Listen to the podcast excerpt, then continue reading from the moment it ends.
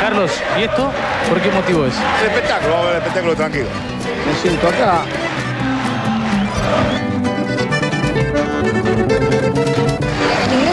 Bebidas alcohólicas. No, señorita. No, señorita, yo tengo, tengo con el 50 código años de cancha. No tiene bebida alcohólica, señorita, tiene Gatorade. Está todo muy europeizado. Sí, sí. Háblame de, háblame de Godoy Cruz, viejo.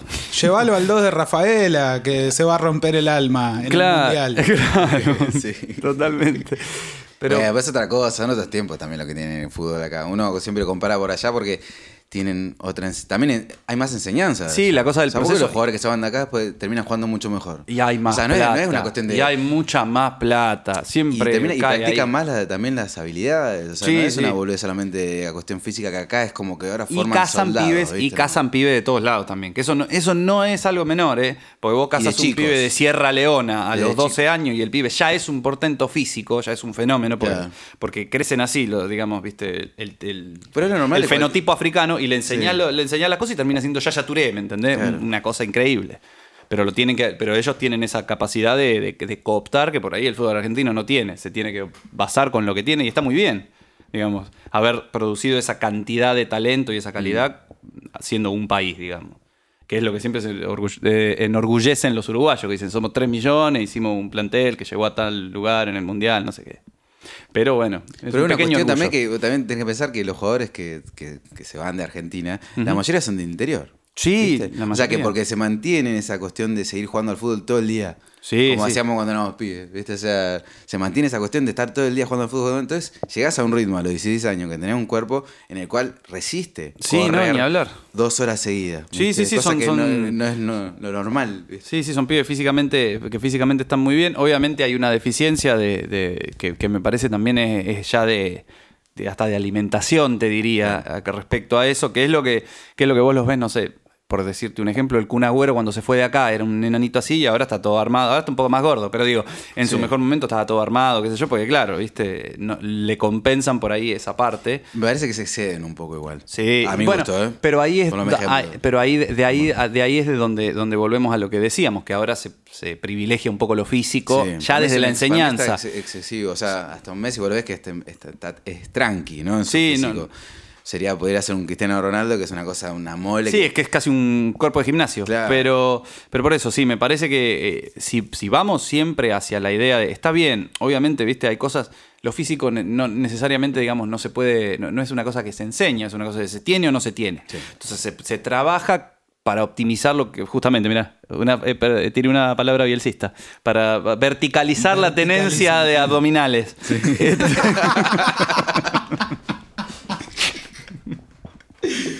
Pero digo, se trabaja para eso.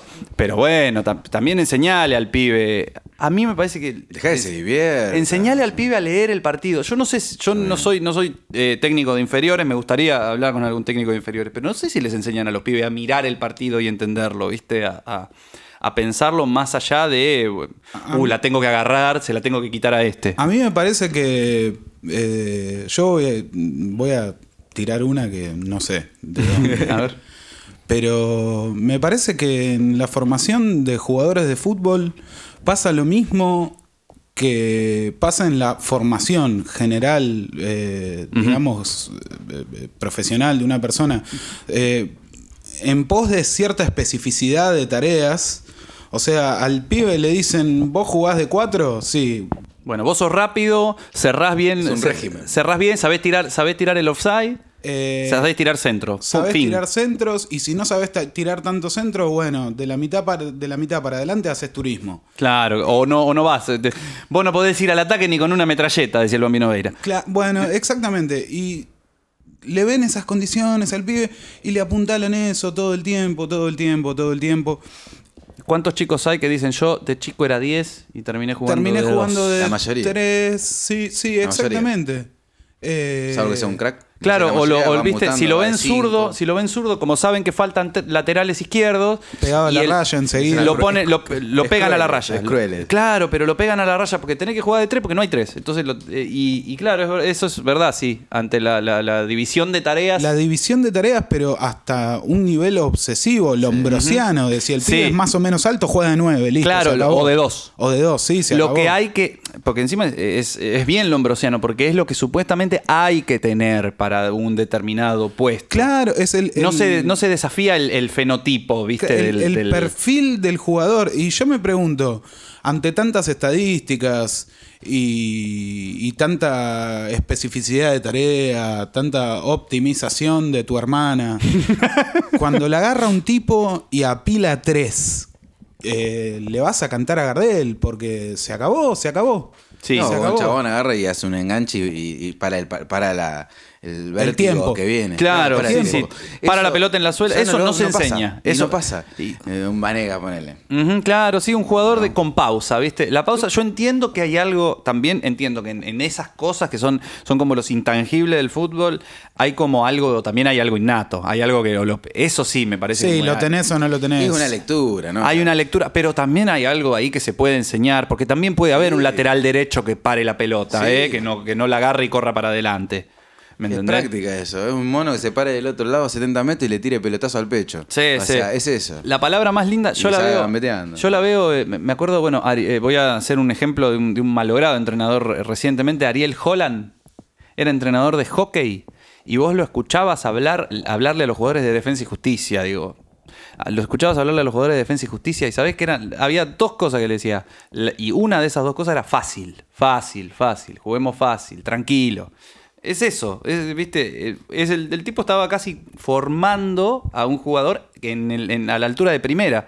Por eso agarraba a pibe de la reserva, todos chicos de, de las inferiores de River, de las inferiores de San Lorenzo. Para hacer más suave el, el traspaso. de- Claro, porque todavía no estaban formados Claro. del todo. Porque si vos a un veterano le decís fácil, el veterano se da vuelta y te dice, eso, eso pelotudo, hace 20 años que juega al fútbol. Claro. Pero porque ya te ha enseñado de otra manera. De otra manera, más. Pero me, más me dura. gusta, eh, eso me gustaba del tipo, más allá de lo que, lo que le haya pasado, y, y que es como un, un formador todavía en ese nivel. Que es muy loco que todavía el futbolista se lo pueda formar Es en que ese eso nivel. creo que es lo que falta para mí. ¿no? Ujú. O sea, Sí, yo- formadores. Me parece que falta mucho de eso. Sí, sí, están, porque los pibes están saliendo así, como, como dice Pablo, como, como, como di- distintos tipos de jugador, ¿viste? El jugador de banda, el Sí. 9 de área, el Y 2. ojo, no nos olvidemos también que están saltando de séptima, sexta a primera. Sí, sí, pibitos de Con 17, lo cual, 18. eh, ese último fogueo que vos tenés con pibes de tu edad jugando a un nivel de exigencia que por ahí lo venía jugando, pero ya desarrollado a la capacidad plena de Claro, tu sí, cuerpo, sí, sí. digamos. Te falta ese salto y tenés que salir a jugar a primera. Sí, es, es fuerte. sí. Es fuerte, eh, debe ser un impacto fortísimo. Hay un... Es que vos estás aprendiendo a trabajar, ponele, se podría decir, y de repente te pones a laburar. Claro, de repente te tiran a, la- a a los leones, ¿viste? Anda, anda y hacelo. ¿viste? Y, y no es fácil, me parece. No, no, porque además ahí empieza a correr otra, otra, otra neura que es no, no solo la que tiene el pibe atrás, sino la que, la que después tiene adelante los ojos, la de los hinchas, la de los rivales. pues es un- sí, un mundo de colores, eh, encandila. Sí, y sí, es verdad, sí, falta como un, ¿viste? Entonces, Un poquito más de cocción. un poco de cocción, un poco de futuro, de hecho, pero no, no, como, viste, de, de pensar al futuro, que, que me- que se reemplaza por el corto plazo, porque el pibe tiene que jugar ya. Si es bueno, lo tiran a la cancha. Y bueno, después se va formando, va, va aprendiendo, viste. Sí. Y, Perdón, futuro también es una palabra para la que hoy en día en el fútbol hay poco y nada de lugar, vamos a decirlo. Bueno, a nosotros nos gustaría pensar cómo se va a jugar mañana. La realidad es que si los equipos que hoy ganan y nos están marcando cómo se juega el fútbol pierden 10 partidos seguidos, ya no son más el equipo que te marca cómo se juega el fútbol, los porque no ver, gana. los quiero ver hablando del futuro. Nos quiero ver Para mí eso se futuro. reutiliza todo el tiempo lo mismo. Son simplemente que depende de cómo entienda el equipo, ¿no? Interprete una idea. Pues Sí. a mí me pasa eso, a veces que vos metes a un entrenador que no se puede comunicar con el equipo, por más que el entrenador sea Sí, por Guardiola. supuesto, sí, sí, sí. Y Y, por el ahí equipo el- quiere jugar a otra cosa. Y entonces el entrenador tiene que armarse, ponele, no sé, ahí la tiro una de Racing, pero Coca con el equipo de Racing campeón. Claro. O sea, él se armó el equipo, porque él quería jugar como. Así, sí, de- esta manera. Y el equipo dijo, no, muchacho, o sea, nosotros jugamos de esta manera. Entonces el tipo Claro. acomodó esa idea y bueno.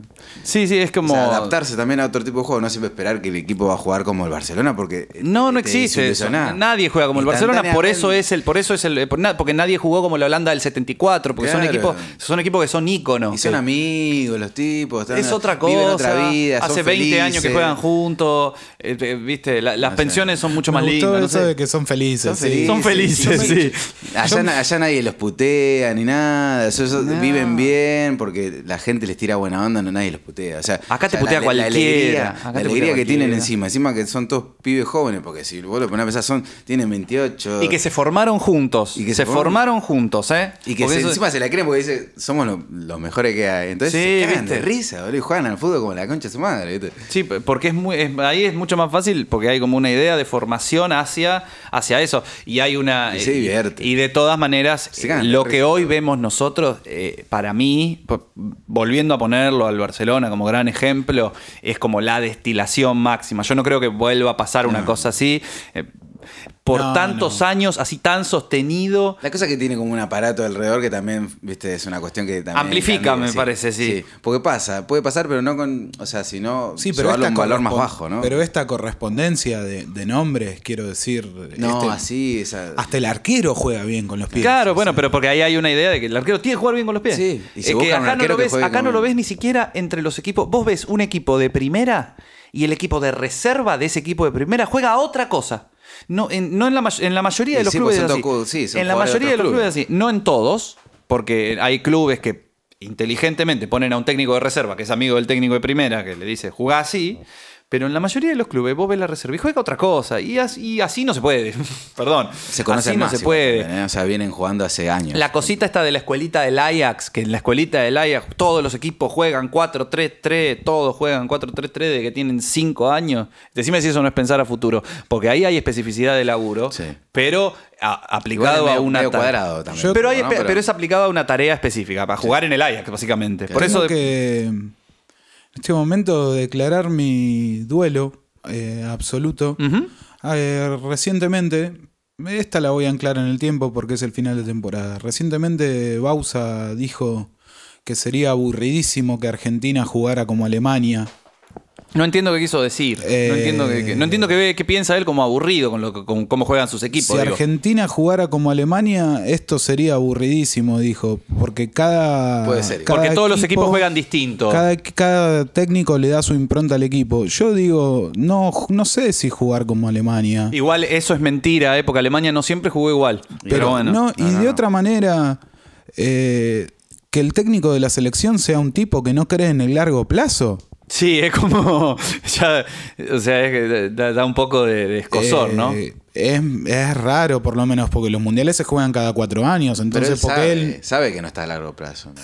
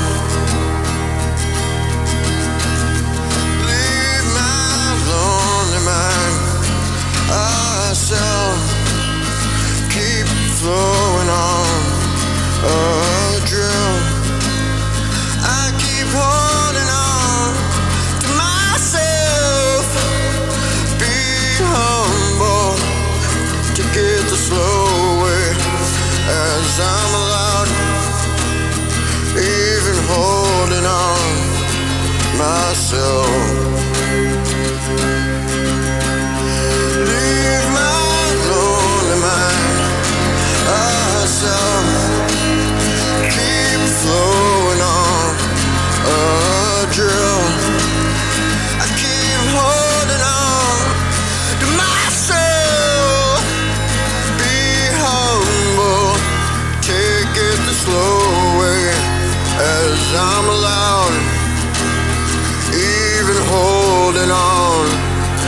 Myself, a space that holds me. A cell of space that holds me.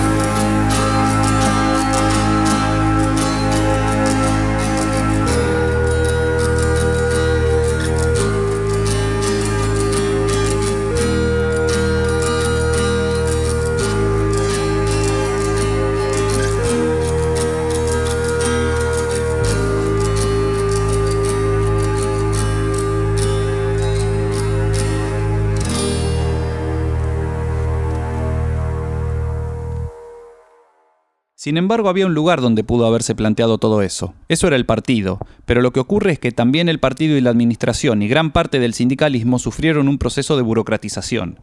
Y ahí donde debía haber sido el campo de desarrollo ideológico, se transformó en una esclerotizada estructura burocrática donde cualquier recomendado por él mismo podía ir de gerente de una empresa, como interventor del partido.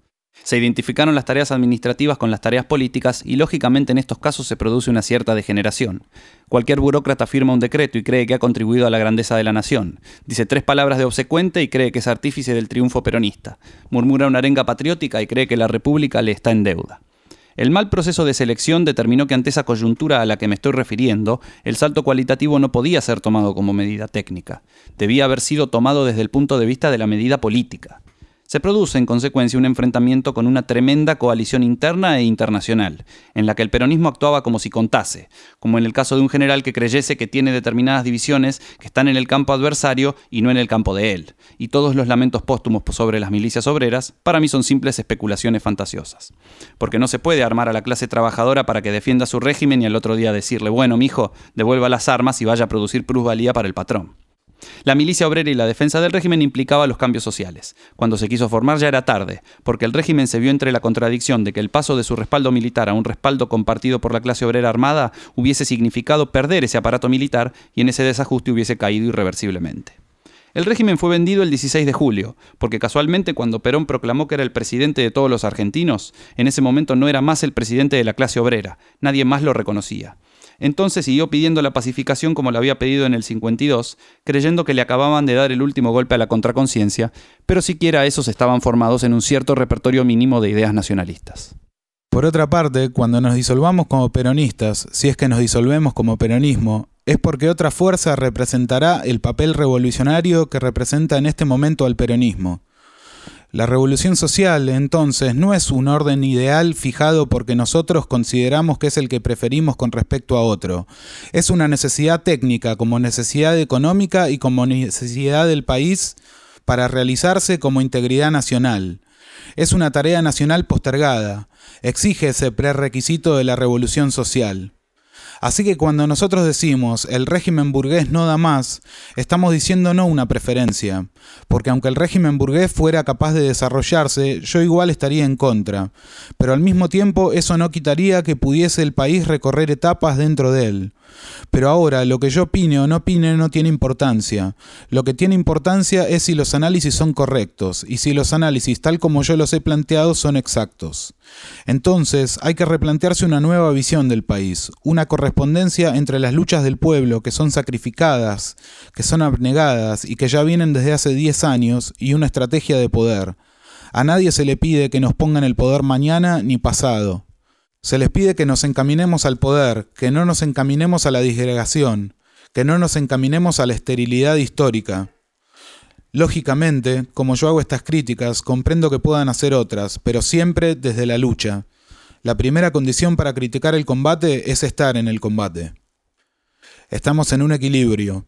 El régimen que no tiene fuerza para institucionalizarse, pero sí para mantenerse mientras el peronismo y la masa popular y otras fuerzas tienen suficiente potencia para no dejarse institucionalizar, pero no para cambiarlo. ¿Quién tiene que romper ese equilibrio? Nosotros, a la burguesía, con durar le basta.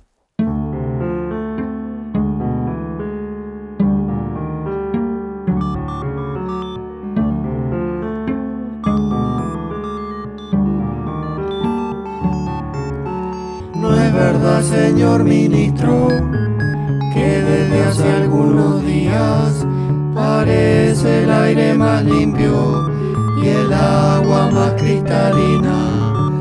Que la intensidad del cielo es muy rara y la ciudad está más linda y la gente diferente.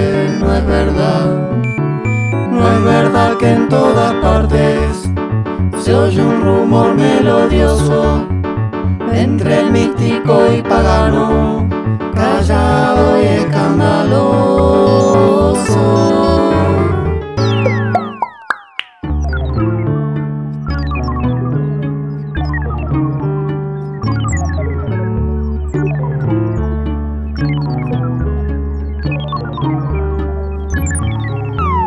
Dice usted, señor ministro, que ningún cambio notó, que hay solo un pequeño déficit que se debe a la inflación. Disculpe usted que yo insista con mi modesta opinión.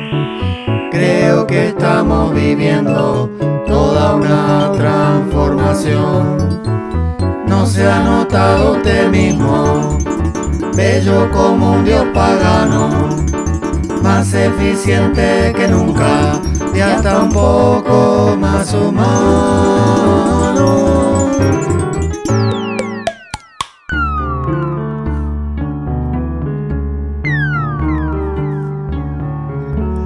No es raro, señor ministro, si en realidad usted ignora estos cambios tan sutiles, siendo una computadora cuando en lugar de una máquina hubo ministros humanos, pasaban cosas peores y vivieron tan ufanos. Como decía el poeta, amar es ahora, Sí, claramente, sí. amar es hoy.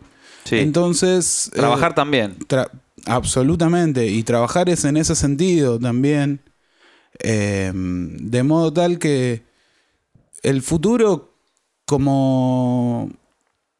En, en situaciones como en las que estamos, yo no sé si, si se trate de darle o no entidad, pero sí me parece que carece un poco de importancia, que hay que preocuparse Ah, por qué vamos a hacer todos los días. Sí, pero, pero eh, ¿con qué finalidad también? ¿En torno a qué? ¿En, en pos de qué? Porque si, eh, digamos, el que, que vamos a hacer todos los días nos lleva a donde estamos ahora, No, no. por ahí hay ya- que repensarlo el futuro, digo. A eso voy yo con, con- con- con la línea de, de- de- de cuestión que estoy eh, elaborando. La idea de que por ahí hay que pensar un poco más eh, para dónde vamos antes de, de- de actuar. Hay que parar la pelota y salir eh, Ah, con el pase fácil. Bien. Pero, ¿por qué? Porque el pase fácil te conduce a una liberación de espacio. Esto para volver a la, al- a la cuestión futbolística o la metáfora futbolística. A eso voy, digo. Como una construcción. ¿Para dónde construir? ¿Viste? O sea, eh, la única manera de salir de un pozo es cavando. Eso está clarísimo. Yo lo que entiendo es que la respuesta tiene que estar siempre en las bases, sobre todo cuando cuando desde desde, lo mens- desde los canales habituales de comunicación uno lo que encuentra es desánimo en, en los lugares habituales donde uno iría a brevar Sí. su propio desánimo a tratar de buscar una suerte de esperanza, encuentra lo mismo. Pero nosotros eh, eh, eh, hemos batallado contra los canales habituales y me parece fantástico que lo hayamos hecho. Me parece que uno de los, de los grandes logros que tenemos hoy, en tanto, no sé, esto es horrible lo que voy a decir y, quiero que se, preparen, la democracia digital, la idea de que vos, viste, podés entrarle a la digitalidad por donde más o menos quieras, siempre y cuando los algoritmos y, la, ¿no? y los auspiciantes te dejen, digo, es que te permite generarte tu propio campo de influencia por ahí. Digo yo. Esa es, esa es una, una manera de pensarlo. Y no pensar en el siempre en el canal habitual eh, o institucionalizado, ¿viste? Para construir. Por ahí es eso, por ahí es construir desde donde uno puede, no sé. Sí, eh, yo me encuentro un poco vacilante con el tema de la digitalidad. eh, Seguro, vacilante sí, sí, es, es que es una. En tanto desencan- desencantado. Sí, es una es doble filo mal. Es, es lo que, de hecho, es lo que nos condujo, me parece, un poco a donde estamos ahora. eh, pienso un poco en los call centers del PRO. o sea, Claro, sí, sí, sí, y en, y en la idea de que también se influye ahí, ¿viste? También se juega ahí y, Y se que- juega con esa cosa tan simple y tan, tan, tan vana. que, que la política se dis- Se discuta digamos ahí, que- sí. No, en- no, en- no sé si que se discuta, no sé, pero que haya ciertas cuestiones que se definan en esos foros. Es sí. como la puta que lo parió. ¿A, a- a dónde hemos llegado? ¿A, a qué vaciamiento de, de lo que antes conocíamos como ideología, no? Están vistiendo santo de madera, dijo Ricardo. Me y me parece una visión eh, absolutamente preclara de lo que está pasando. En esos, en esos aspectos, en, en esos campos. Sí, sí, vamos a, a exceptuar todo lo demás. No, por supuesto, en esos campos, ¿eh? en esos campos me parece, eh, me parece muy claro, eh, es algo que, que se está construyendo una irrealidad que después genera contenido o genera significado, un significado que ya está vaciado de contenido desde el principio, desde el, desde el primer momento que aparece, porque es una, una consigna de 140 caracteres o un viral o una meme, no sé, ¿me entendés? Un hashtag, una cosa de esas. Bueno, em, de otro modo, eh, habría que empezar a discutir eh, cómo con este contexto que tiene muy poco que ver con la palabra y, es verdad. y tiene más que ver con, con reacciones más inmediatas y con relaciones más distintas. No, no sé con qué, pero seguro que no con las palabras y no con lo que uno trae por costumbre. Sí, es verdad. Eh, Eh, está cambiando por ahí el eje de, de- de lo que uno de los foros en los que uno acostumbra a discutir ¿Dónde se están dando las discusiones? Por- eh, Y, y hacia dónde, perdón que vuelva hacia lo mismo, porque parece el disco rayado soy yo ahora. Esto fue la primera temporada.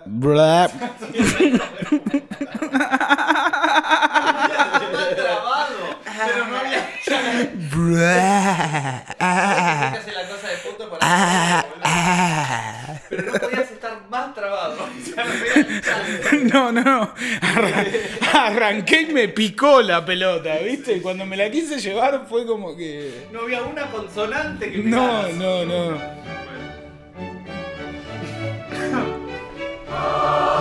Esto fue la primera temporada de Gatorade. Escuchala en soundcloud.com barra Gatorade o buscanos en YouTube y en